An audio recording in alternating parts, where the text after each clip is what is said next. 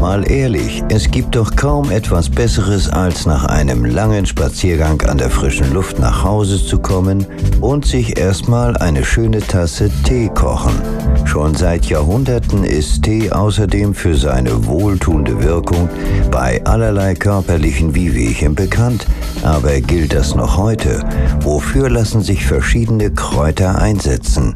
Ist loser Tee immer besser als der im Beutel? Die Zeitschrift Lisa beschäftigt sich in ihrer aktuellen Ausgabe ganz ausführlich mit dem Thema Tee und wir sprechen deshalb mit der Chefredakteurin Maria Sandoval, die uns jetzt per App zugeschaltet ist. Hallo. Hallo, ich grüße Sie. Frau Sandoval, ist es nur Einbildung, dass eine heiße Tasse Tee gerade jetzt im Herbst sofort für Entspannung sorgen kann? Das stimmt, Tee hat beruhigende Wirkung. Äh, neben dem schönen Ritual des Teeaufgießens sind es natürlich vor allem die Inhaltsstoffe, ähm, wie zum Beispiel auch ätherische Öle in verschiedenen Kräutern. Beim Fenchel beispielsweise, der ein Klassiker ist, bei Magenbeschwerden oder Anis bei Halskratzen, Brennnessel bei Blasenentzündungen. Es gibt ganz viele, vor allem sind es die Kräutertees, die ähm, Stoffwechselprozesse im Körper anregen und uns einfach auch richtig gut tun. Allerdings sollte man auch da ein bisschen aufpassen. Es gibt Teesorten, die durchaus Wechselwirkungen mit Medikamenten haben und da sollte man vielleicht vorher mal den Arzt fragen. Spielt es eigentlich eine Rolle, ob ich den Tee im Beutel kaufe oder ihn frisch aufbrühe?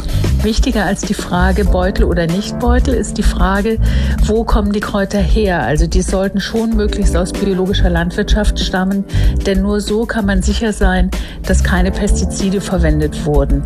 Am besten besorgt man sich getrocknete Teekräuter mit Biozertifikat oder noch besser ist natürlich, wenn Sie in Ihrem Garten oder auf dem Balkon frische Kräuter äh, haben und die dann selbst trocknen.